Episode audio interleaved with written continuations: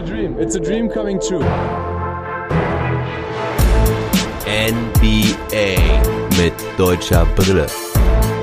Von und mit dem einzig wahren Philly Fiddler.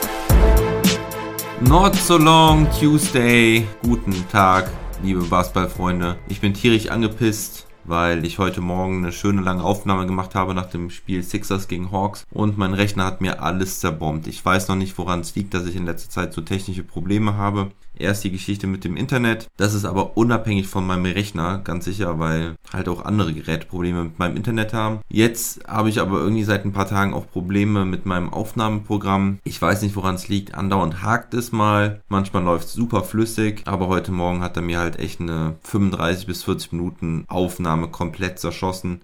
Deswegen ist aus dem Long Tuesday ein Not so Long Tuesday geworden und seht's mir nach. Ich habe keinen Bock nochmal die ganzen Spielberichte rauszuhauen. Das ist wirklich sowas von ärgerlich, aber ich habe dazu auch einfach keine Zeit, das Ganze nochmal zu wiederholen. Deswegen gibt's heute auch nur den News-Teil. Den hatte ich nämlich vorher aufgenommen und gespeichert. Also mag der sich vielleicht auch so anhören, als hätte ich euch vorher die Spielberichte geliefert, denn aus zeitlichen Gründen habe ich ihn, wie gesagt, vor der restlichen Aufnahme aufgenommen. Diese Woche habe ich zudem noch die Schwierigkeit, dass unsere Tagesmutter heute geimpft wird, morgen vielleicht dann auch ausfällt. Das weiß man natürlich noch nicht, wie sie die Impfung verträgt. Also ziemlich viel Rumgeheule hier zum Anfang. Das tut mir wirklich leid, aber ich bin leider auch echt mega abgefuckt, dass es aus verschiedenen Gründen im Moment mäßig funktioniert. Ganz kurz möchte ich euch sagen, falls ihr die Ergebnisse noch nicht kennt. Die Hawks haben also gegen die Sixers gewonnen. Embiid hatte eine ganz, ganz schlechte Nacht, hat in der zweiten Halbzeit kein einziges Field Goal getroffen. Hat auch am Ende den entscheidenden Layup verlegt. Da wären die Sixers dann vielleicht nochmal rangekommen.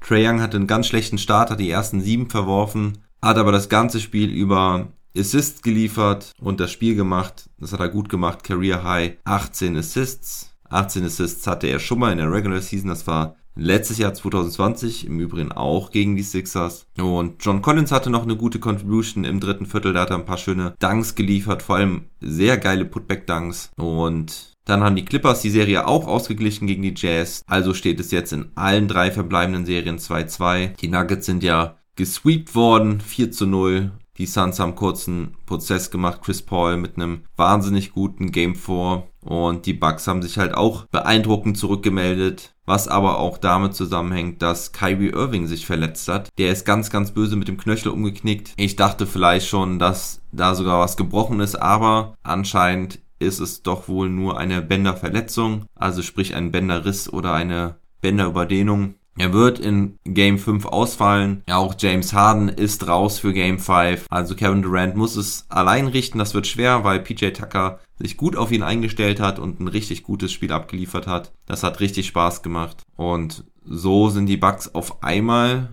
back in game. Ist natürlich sehr schade mit den Verletzungen. Ich weiß auch nicht, wie es ausgesehen hätte, wenn Irving und Harden fit gewesen wären. Wahrscheinlich hätten die Bucks dann gar keine Chance gehabt. Aber die Realität ist halt, es steht 2-2, es geht zurück nach Brooklyn und die Nets spielen ohne Harden und ohne Irving. So, das muss es leider jetzt auch gewesen sein. Ich muss mich gleich wieder um meine Kids kümmern. Meine Frau hat auch noch Geburtstag. Happy Birthday. Hat zumindest einen Impftermin bekommen heute zum Geburtstag. Hoffentlich fällt die nicht auch noch aus morgen. Naja, Leute, macht's gut und ich werde mich irgendwann im Laufe der Woche wieder melden. Jetzt aber zum News-Teil. So, und da kommen wir jetzt zu den News der Woche und da setzen wir gleich mal die deutsche Brille auf. Hat vielleicht auch nicht unbedingt was mit der NBA zu tun, aber es geht um die Olympia-Quali. Da hatte ich auch schon ein paar Mal drüber gesprochen. Denn der Kader scheint sich so langsam zusammenzustellen. Henrik Rödel, der Bundestrainer, hat 16 Spieler nominiert. Davon muss er noch vier aussortieren. Da sind aber auch noch ein paar Young Guns dabei. Keine Young Guns sind vor allen Dingen Schröder, Theis und Kleber. Theis und Kleber haben abgesagt.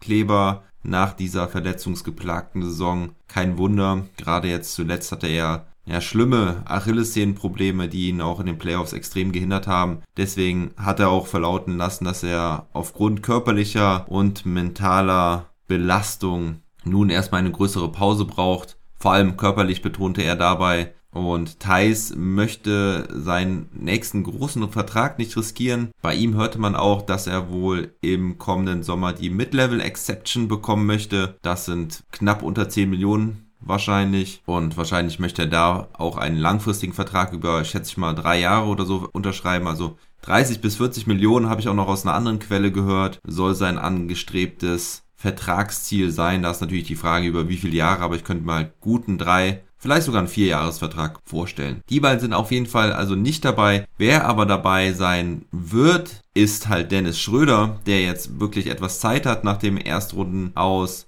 Dazu kommen Wagner und Bonga, die wohl auch dabei sind. Ich schätze mal, dass die jetzt auch unter die ersten zwölf kommen werden. Das hatten sie ja für die WM nicht geschafft. Ich denke, jetzt wird es soweit sein. Außerdem sind noch Danilo Bartel, Joe Vogtmann, Maudolo dabei. Und wer sehr überraschend auch nominiert wurde, ist Yoshiko Saibu. Der hatte ja mit seiner Teilnahme an einer Corona-Demo auf sich aufmerksam gemacht letztes Jahr und ist deswegen auch bei Bonn entlassen worden. Hat jetzt letzte Saison in Frankreich gespielt und da gab es auch direkt Kritik in den sozialen Medien. Aber der DBB hat sich direkt dazu geäußert und hat gesagt, ja, es wird noch intensive Gespräche mit Yoshiko Saibu geben. Man hat sich aber vorab ausgetauscht und Saibu soll wohl kein Corona-Leugner sein und Deswegen besteht wohl eine Basis zur Zusammenarbeit. Ich bin gespannt, ob es wirklich so kommen wird. Vielleicht hat er ja auch aus seinen Fehlern gelernt. Spielerisch wäre auf jeden Fall ein Gewinn für die Nationalmannschaft. Also Herr Hartenstein ist übrigens kein Thema bei dem Qualiturnier. Er hat zwar gesagt, dass er gerne bei der Olympia dabei wäre, aber die NBA hat Vorrang. Es sieht auch so aus, als würde er seine Spieleroption nicht wahrnehmen, sondern aussteigen aus seinem Vertrag, um aber dann einen neuen Vertrag wahrscheinlich dann auch bei den Cleveland Cavaliers zu unterschreiben. Im Übrigen ist dieses Olympia-Quali-Turnier ja Ende Juni. Vorher gibt es noch einen Supercup in Hamburg am 18. bis 20. Juni und danach spielt die deutsche nationale Mannschaft nochmal gegen Senegal, bevor es dann um die Wurst geht in Split, Kroatien. So, gehen wir wieder zurück zur NBA. Da wurden diese Woche ein paar Awards verteilt. Allen voran ist Nikola Jokic zum MVP gewählt worden. Das auch relativ eindeutig vor Joel Embiid und Steph Curry. Außerdem wurde Tom Thibodeau zum Coach of the Year gewählt. Und was jetzt aber ganz neu ist, ist das All-Defensive Team. Da ist natürlich im First Team Rudy Gobert drin, der ist ja auch Defensive Player of the Year geworden. Neben ihm sein stärkster Konkurrent Ben Simmons. Außerdem im First Team sind Draymond Green, der ja auch Dritter war bei der Wahl, und Drew Holiday und Janis Antetokounmpo. Janis hatte 135 Punkte, zusammengesetzt aus 43 First Team Votes und 49 Second Team Votes. Gleich auf auf Platz 6, aber damit im All Defensive Second Team sind Bam Adebayo und Jimmy Butler mit 111 Punkten und danach kommen Joel Embiid, Matisse Seibel und Kawhi Leonard. Also drei Philadelphia 76ers Spieler in diesen zwei Defensive Teams und nur knapp hinter Kawhi Leonard war Michael Bridges von den Phoenix Suns. Er bekam 39 Punkte, also nur vier Punkte hinter Kawhi Leonard verpasst das Defensive Second Team leider knapp. Er hätte es, denke ich, auch verdient gehabt. Und wenn wir da nochmal die deutsche Brille aufziehen, kann man sagen, dass Dennis Schröder immerhin dort auch ein paar Stimmen bekommen hat. Ein First Team Vote und zwei Second Team Votes ergeben vier Punkte. Immerhin eine kleine Erwähnung an der Stelle. Und sehe ich gerade noch, hätte ich fast übersehen, Daniel Theiss hat sogar auch einen Second Team Vote bekommen. Ja, soweit zu den All Defensive Teams. Dann geht's nochmal zum Trainerkarussell. Nate Björkgren bei den Indiana Pacers wurde nach nur einem Jahr entlassen. Als Nachfolger steht da Terry Stotts im Fokus. Das ist der ehemalige Trainer der Portland Trailblazers, der ja auch erst vor kurzem entlassen wurde. Und bei den Blazers ist unter anderem Becky Hammond im Gespräch. Das wäre die erste Frau als Head Coach. Die ist allerdings auch bei den Orlando Magic gefragt. Das fände ich ja sehr cool, wenn wir endlich mal eine Frau als Head Coach sehen würden. Bei den Blazers hat sich aber selbst wohl Mike D'Antoni ins Gespräch gebracht. Also einige Kandidaten bei den Portland Trailblazers. Chauncey Billups war ja auch noch so ein Kandidat. Die nächsten Wochen werden uns bestimmt mehr Infos bringen. Und dann komme ich zu guter Letzt noch zu der Performance und meinem Flop of the Week. Die Performance könnte ich es mir einfach machen und die Phoenix Suns nennen, die halt wirklich überragend sind und die Nuggets so rausgekegelt haben mit einem 4 zu 0. Auch Chris Paul wäre als individueller Spieler ein Kandidat gewesen für die Performance of the Week. Aber ich muss mich da nochmal ein bisschen von meinen Emotionen ziehen lassen und ich sag einfach, dieser Award geht diese Woche an die Fans und zwar insbesondere an die Fans von Milwaukee, Phoenix, Utah, Atlanta und Philadelphia. Denn was die dort in den Hallen abreißen, ist einfach phänomenal, macht richtig Bock. Ich weiß noch letztes Jahr in der Bubble, dass ich das noch ganz gut umgesetzt fand. Zumindest nach ersten Adjustments, was den Ton angeht. Aber jetzt merke ich wieder, wie geil es eigentlich ist mit den Fans in der Halle und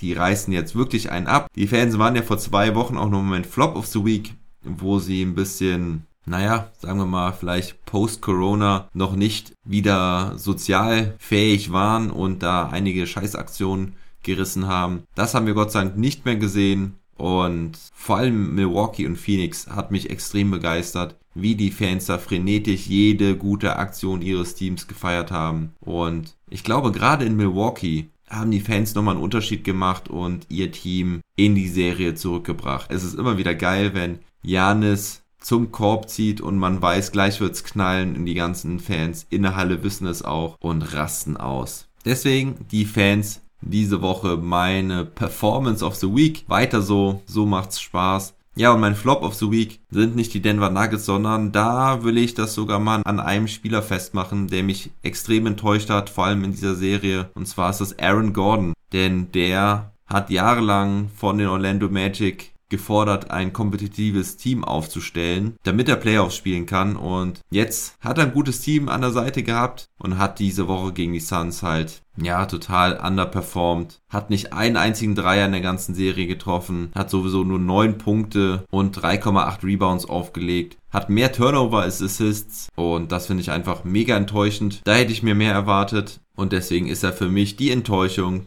der Flop der Woche. Ja, liebe Leute, das war's mit dem Long Tuesday. Und am Wochenende gibt's auf jeden Fall wieder ein Trash Talk Table. Und zwar mit dem Mark, meinem Denver-Fan. Das können wir dann vielleicht so ein bisschen als Recap der Nuggets-Saison nutzen und auch auf Ursachensuche gehen, warum die Nuggets so krass gegen die Suns gescheitert sind. Und da freue ich mich auf jeden Fall auf einen entspannten Talk mit dem Marc. Ansonsten macht es gut, bleibt gesund und munter. Never stop ballin'.